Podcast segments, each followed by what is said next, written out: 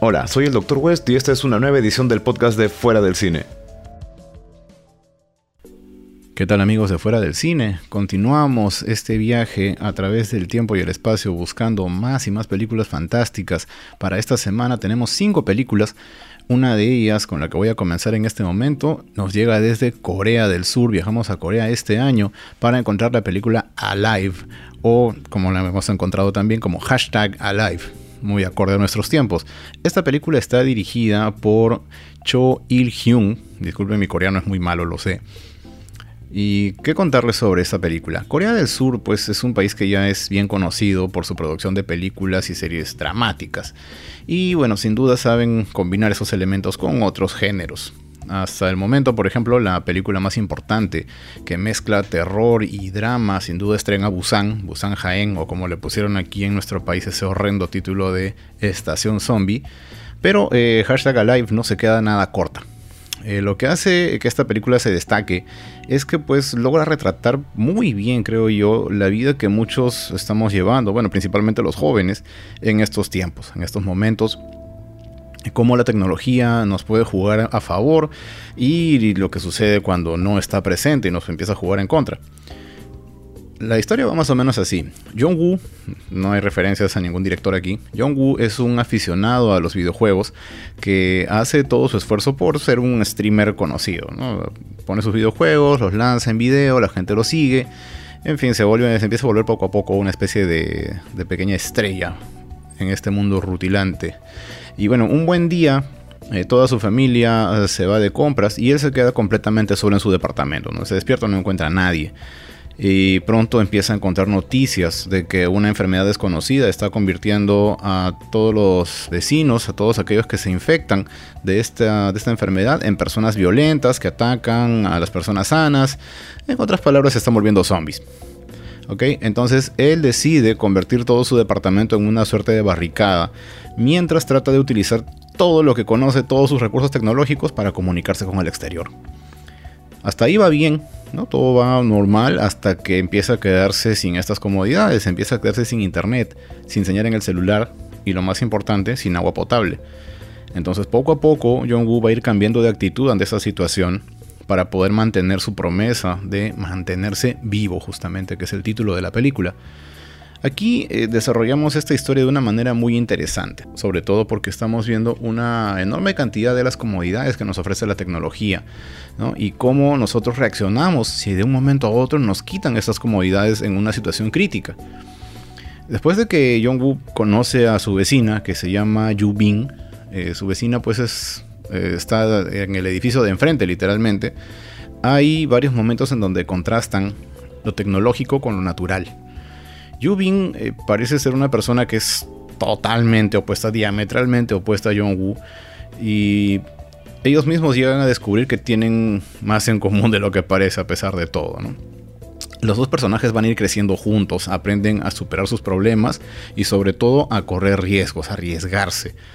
Algo que, quizás resulta eh, bastante, bastante evidente es la, nuestra necesidad como humanos, que necesitamos estar comunicados. Lo frustrante que puede ser cuando no tienes comunicación con el resto del mundo. En la película vemos comunicación a través de señas, a través de luces, de pantallas, de celulares, la importancia que puede tener el Internet, la televisión y la radio, sobre todo la radio. Aquí hay, un punto muy importante porque en determinado momento ah, eh, existe la imposibilidad del protagonista de utilizar una radio. y la verdad es que cada vez estamos más lejos del uso de una, si se fijan. En los celulares la radio necesita un cable de audífonos para conectarse como antena, ¿no? Los, audífonos funcionan como si fuera un receptor que se conectan directamente al, circuito del, teléfono, pero ¿qué hacemos en estos tiempos donde todo es inalámbrico? Hay, inclusive ya modelos de celulares hay modelos que ni siquiera tienen entrada para el audífono porque plantean usar todo a nivel inalámbrico, a nivel Bluetooth o por alguna otra señal. Entonces, ¿qué podemos hacer en estos casos? Eh, la película trata de enfocar esto y llega hasta un final satisfactorio. Cumplidor, no es precisamente muy novedoso, pero es más que cumplidor. Y eh, me parece que por ahí es lo de menos, porque en realidad el, el, meollo de aquí de, este, de esta película es el desarrollo de los personajes. La historia es bastante buena, es fácil sentirse identificado con estos protagonistas y bueno, nos hace tomar un poquito de conciencia al respecto de cómo estamos viviendo. Si tienen Netflix, búsquenlo porque está ahí, es una muy buena película y vale bastante la pena. Nos regresamos ahora a Estados Unidos. De la mano del director Gregory Wilson, conocemos la película The Girl Next Door del año 2007. A ver, yo he escuchado en varias ocasiones que, la realidad es más extraña que la ficción. Y hay películas como esta que me demuestran que es verdad. Así que estamos aquí hablando de la historia de una joven adolescente que se llama Meg y su hermana menor Susan. Ellas viven con su tía tras la muerte de sus padres nos vamos poco a poco dando cuenta de que en realidad la tía esta no es una mujer muy cuerda que digamos y tiene una extraña fijación con Meg, de manera que la convierte en la responsable de todo lo malo que ocurre en su casa y en su vida. Lo que sea que pase de malo, por algún lado es culpa de Meg. Los castigos que le va imponiendo a Meg van a ir aumentando rápidamente de, intensidad, de naturaleza y empiezan a volverse cada vez más macabros hasta que lleguen a niveles ya impensables, ¿no? Y empiezan a destruir poco a poco a Meg, tanto física como mentalmente. ¿Y saben qué es lo peor de esta historia? Que esto pasó en la vida real. The Girl Next Door, eh, que también es conocido como Evil, Maldad, está basada en el libro de Jack Ketchum del mismo nombre, que a su vez está basado vagamente en el asesinato de Sylvia Lakens. Esto ocurrió en el año 1965. Silvia tenía solo 16 años y fue dejada por sus padres al cuidado de una mujer llamada Gertrude Banisueski, la cual se presentó ante ellos como una mujer eh, bastante confiable, una persona digna de confianza. Los padres de Silvia trabajaban en una feria y decidieron dejarla a ella y a su hermana con la señora Banisueski y con sus hijos. Lamentablemente Gertrude no era precisamente una mujer muy cuerda y terminó proyectando todas sus desventuras y sus frustraciones sobre Silvia, aprovechando básicamente cualquier ocasión para humillarla, golpearla y lo que es peor, incitar a sus hijos a participar de esto. El caso fue tristemente célebre por ser uno de los más inverosímiles y hasta violentos que hayan existido jamás. Girl Next Door entonces nos cuenta una adaptación de este libro, Mientras que hay otra película llamada An American Crime, que también la recomiendo, que está más cercana al caso original. Esto se está basando en el libro, An American Crime se basa en el caso real. Ambos salieron casi al mismo tiempo, así que es fácil confundirlas. Mucho cuidado con esto. Y aunque tienen bastantes similitudes, proceden de la misma fuente básicamente, pues cada una de las películas tiene lo suyo. En el caso de Girl Next Door, eh, nos centramos en los años en los que está ambientada, ¿no? Estamos hablando de los 60, una situación mucho más complicada que hoy, no se podía denunciar, no teníamos a la mano los recursos que tenemos hoy en día y sin duda pues era más fácil que una persona se hiciera pasar como algo que en realidad no es. Eh, durante la película lo que vamos a experimentar principalmente es la impotencia. Van a odiar a la tía así odiar con todas las letras y, sobre todo esta filosofía de tú tienes la culpa, ¿no? Que constantemente le para achacando a Meg. La historia eh, nos, nos, es contada a través de los ojos de David, un vecino de Meg que llegó a conocerla, tuvieron una suerte de relación como que de, pareja y esto lo dejó marcado para toda su vida. Y es que una experiencia como la que sufre Meg pues son de esas cosas que no se pueden olvidar. La película en realidad no es muy gráfica, no se esperen algo muy, muy evidente, pero no por eso le quita impacto. ¿okay? No por eso deja de ser impactante.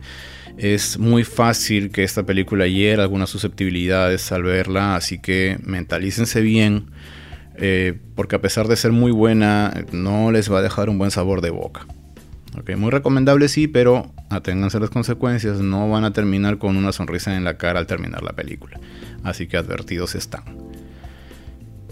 Bien, eh, entonces a raíz de esto me quise quitar el mal sabor de boca y dije, vamos a buscar algo que sea netamente entretenido. Quiero despejarme un poco de todo esto, quiero alejarme un poco de todo este malestar que me dejó la película.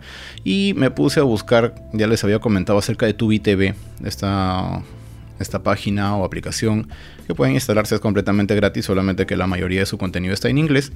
Hay montones, montones de películas de esas que uno eh, a veces hubiera ido al alquiler de videos y hubiera dicho, no, esta película no la alquilo ni de vainas, o que quizás... Eh, encontraron en algún momento buscando en Google y ni les interesó porque la portada decía, no, esto no va.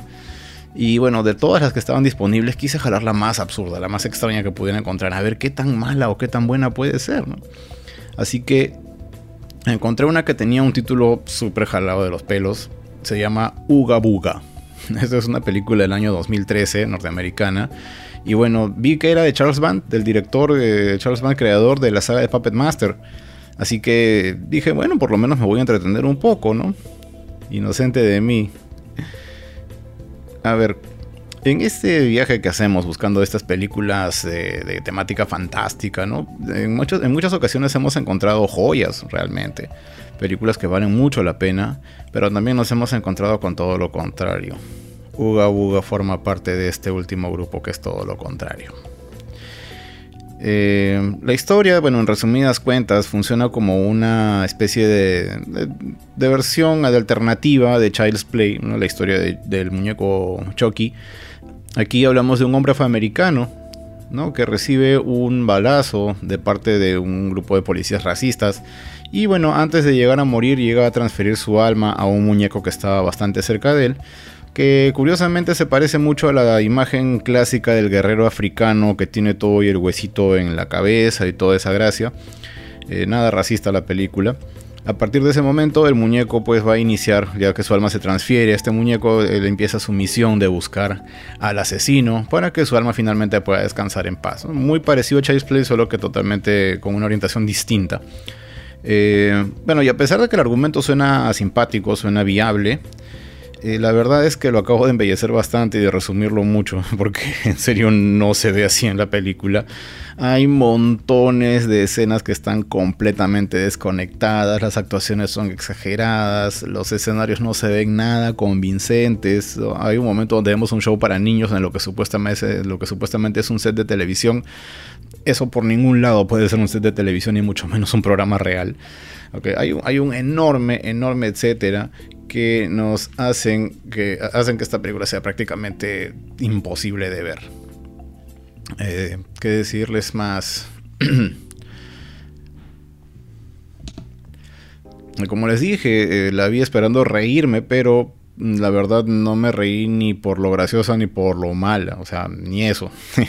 lo que más me da lástima en realidad es que entre las actrices que están presentes en la película está nada menos que la gran Karen Black, muy reconocida ella por la película Trilogy of Terror. Eh, aquí, pues, eh, Karen Black trata de recrear parte de la historia del muñeco Sunny, eh, la, historia más conocida que tiene esta película Trilogy of Terror. Y curiosamente el muñeco Sunny se parece bastante, ¿no? Uga Buga tiene mucho parecido, también se trata de un guerrero africano, la lanza y toda esta gracia. Cuando si llegan a ver siquiera el póster se van a dar cuenta de que estoy hablando. Y creo yo que lo que pudo ser un buen tributo a una de las actrices de terror más reconocidas de esas décadas, eh, de los 70 eh, se queda perdido en medio de una secuencia completamente aburrida, que además no le aporta nada a la historia. Si pudiera agarrar una tijera y recortarle esas partes del metraje a Buga Buga, no se altera absolutamente nada la trama, bueno, trama entre comillas. Entonces, eh, en conclusión, creo yo que uno tiene a veces suerte en su instinto de autoconservación. Y cuando sospecha que la película no le va a gustar, pues muy probablemente sea cierto. Así que háganle caso a sus instintos. Si quieren ver a Karen Black en lo que fue literalmente su último papel, porque falleció poco tiempo después de, esta película, sus setenta y tantos años, véanla. Véanla si acaso la extrañan tanto como yo. A mí me sorprendió bastante verla ahí. Pero eh, no se esperen más que eso. Si le tienen fobia a los muñecos y quieren usar esto como terapia, tal como yo hago por ejemplo con Sharknado, eh, probablemente les pueda servir. Véanlo. Pero si quieren un muñeco asesino, algo que realmente sea o gracioso por la ironía o por lo menos que realmente dé miedo, pues tienen para escoger. Tienen varias películas de las de Child's Play, las de Chucky, tienen Demonic Toys, tienen Puppet Master, tienen un montón de películas más. A Buga Buga, déjenlo dentro de su caja mejor.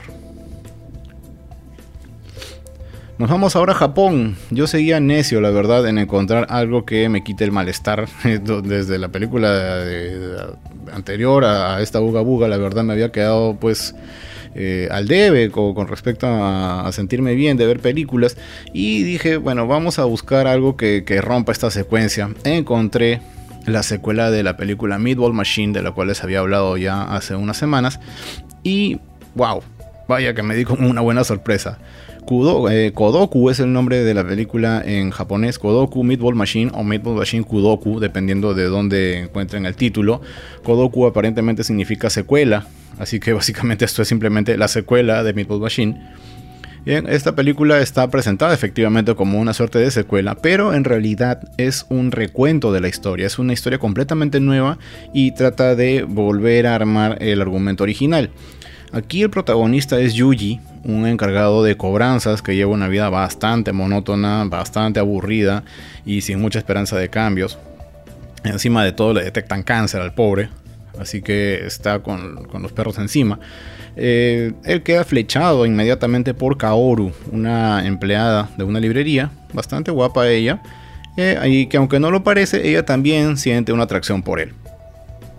Así que va todo bien, empiezan a salir, abracito, aquí y allá, me gusta, etc.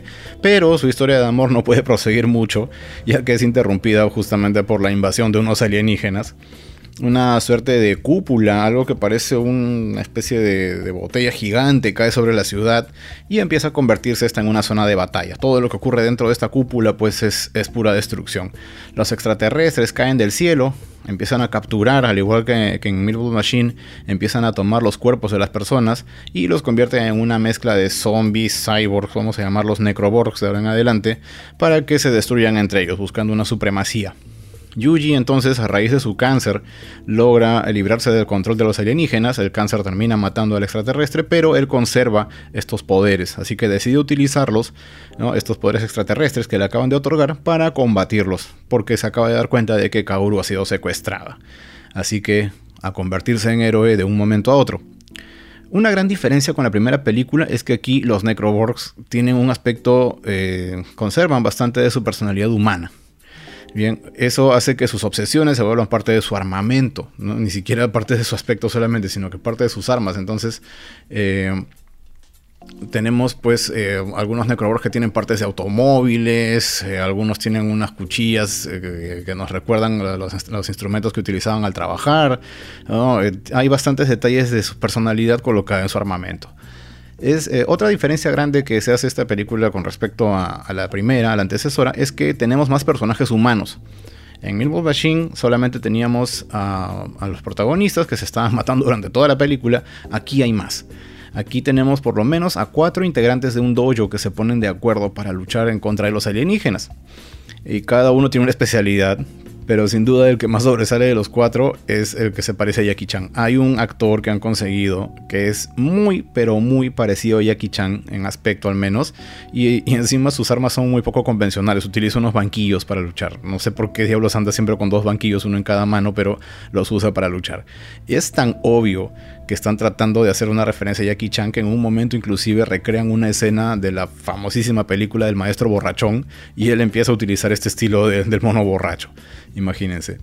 Eh, por otro lado, quienes de verdad para mí merecen un aplauso son las chicas nudistas que fueron convertidas en necroworks. Hay un momento en donde los extraterrestres atacan una casa nudista y terminan poseyendo a cuatro de las bailarinas y las convierten en necroworks. y bueno, en las escenas de combate ellas de verdad se lucen. Hay movimientos muy complicados que de verdad logran verse lo suficientemente creíbles. Así que desde aquí un aplauso para ellas. No sé quiénes serán, pero me gustó bastante su performance los efectos especiales han cambiado y han mejorado bastante. Las armaduras pues ya no son tan exageradas como en Meatball Machine y se ven más orgánicas. Entonces aquí hay más integración con el ser humano. El aspecto de los Necroborgs es muy superior. Las secuencias que han hecho por computadora se ven más convincentes, aunque hay momentos bien exagerados.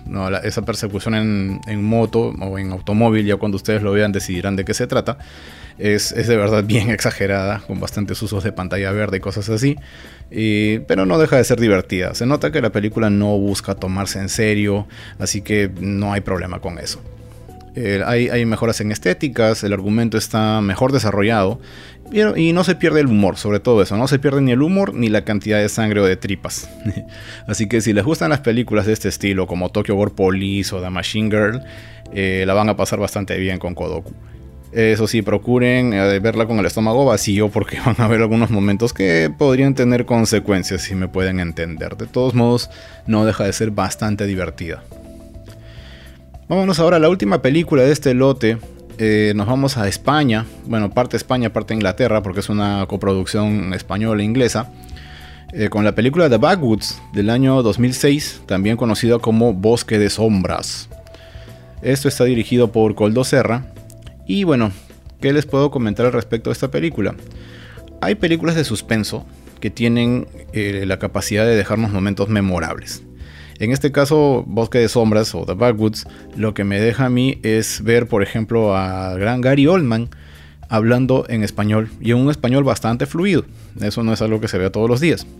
La película está ambientada en 1978 en la parte norte de España, donde hay dos matrimonios que se ponen de acuerdo para pasar unos días en una casa en el bosque. Esta casa en algún momento le perteneció a la abuela de Paul, justamente interpretado por Oldman, y él ahora es el dueño de la casa junto con su esposa Isabel. Entonces tenemos a Paul e Isabel. Por su parte, vienen sus amigos también, Norman y Lucy, otro matrimonio, que se ponen de acuerdo pues eh, para pasar un fin de semana o varios días, mejor dicho, en esta casa. El detalle es que encuentran a una niña escondida en una casa aparentemente abandonada esta niña tiene una extraña deformidad en las manos y se comporta de una manera medio animalesca. Entonces ellos se ponen de acuerdo y dicen no podemos dejarla aquí. Así que deciden cuidar de ella. Apenas esto ocurre, un grupo de vecinos armados con escopetas trata de evitar que ellos se lleven a la niña a la policía, a pesar de que se supone que es lo que corresponde, porque ellos aseguran de que es la sobrina del líder de este grupo. Y bueno, ante la negativa de entregarles a la niña, a partir de este momento empieza un juego del gato y el ratón entre los habitantes del pueblo y los cuatro forasteros. La película tiene momentos bien, bien tensos, la verdad. Eh, hay bastantes cosas que están ocurriendo en nuestros protagonistas, muy aparte de toda esta historia, ¿no? Por ejemplo, la relación entre Norman y Lucy no va nada bien. Diera la impresión que se tomaron este viaje como una especie de última oportunidad para su relación, porque de verdad no se sienten cómodos el uno con el otro. Eh, para terminar de malograr las cosas, hay una escena, que ya la van a recordar como esa escena, en la que dos de los pueblerinos tratan de acercarse a tanto a las chicas, a, Lucy como a Isabel, y bueno, terminan despertando un lado de Norman que creo que nadie esperaba. Así que en un primer momento lo que podemos pensar es que los forasteros son los que llegaron, ya han perturbado la paz y las costumbres sacrosantas de los habitantes de este pueblo, pero no, después todo parece indicarnos de que los conflictivos son los pueblerinos y bueno, no solamente es eso, sino que además les encanta abusar de su posición de poder, ¿no? Y bueno, el argumento lamentablemente solo llega hasta ahí, nos deja más preguntas que respuestas, eh, al fin, eh, tiene un final muy abierto, no nos deja conclusiones básicamente de nada. Eh, no diría que es una película mala, pero me parece que es esta historia se ha desarrollado mejor en, otras películas, como por ejemplo Deliverance. Eh, quizás pienso yo que les quedó un poco grande el guion, que, ha sido mucho lo que han estado ellos este, tratando de, manejar y no pudieron simplemente, no, no les rindió. Eh, les recomiendo que la vean únicamente si son fanáticos de Gary Oldman, porque a pesar de todo tiene mejores películas que esta, no es que sea malísima, pero eh, creo que se pueden divertir más viendo, por ejemplo, El Quinto Elemento o Drácula. Eh, si quieren verlo en español, pues bacán, ¿no? También si les gusta, por ejemplo, la actuación del maestro Alex Angulo, que también aparece aquí en la película, un papel cortito, pero donde quiera que aparece Alex Angulo es alguien que merece verse. Así que este, vale mucho la pena. Eh, de todas maneras, si buscan algo más consistente en, esta misma, en este mismo estilo de forasteros perseguidos por los pueblerinos, pues pueden ver Deliverance o también pueden ver Straw Dogs, que creo que han llevado esta historia un poquito mejor. Bien amigos, eso es todo lo que tenemos para esta semana. Espero encontrar más en los próximos días. Se nos viene Halloween, vamos a ver qué películas interesantes encontramos para estas fechas. Cuéntenme qué es lo que han podido ver, qué es lo que han estado viendo esta semana. ¿Llegaron a pescar alguna película buena? Cuéntenme de qué se trata y podemos comentarla. Por mi parte, eso es todo. Ya saben, pueden seguirnos los domingos que estamos teniendo nuestras presentaciones en vivo en la página del podcast FDC en Facebook y ahí nos podemos contactar para conversar un poquito de esas películas que tanto nos gustan. Muchísimas gracias por todo. Hasta otra ocasión. Nos encontramos próximamente fuera del cine.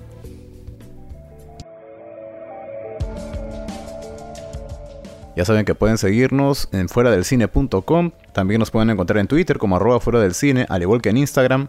Estamos en todos los medios de difusión de podcast, así como iVoox, iTunes y demás. Y vemos también en Sol Frecuencia Primera los martes y jueves a las 10 de la noche. Muchas gracias por compartir estos minutos con nosotros. Por mi parte eso es todo. Soy el Dr. West. Nos encontramos como siempre fuera del cine.